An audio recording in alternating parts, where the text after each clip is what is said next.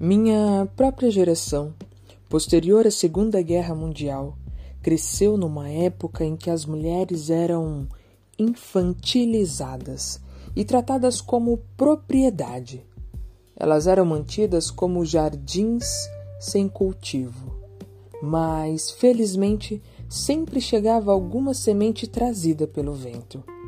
Embora o que escrevessem fosse desautorizado, elas insistiam assim mesmo.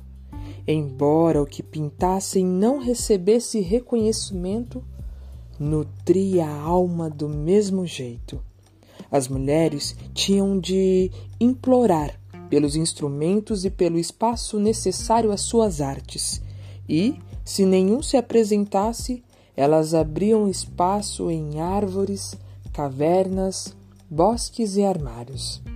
A dança mal conseguia ser tolerada, se é que o era, e por isso elas dançavam na floresta, onde ninguém podia vê-las, no porão ou no caminho para esvaziar a lata de lixo.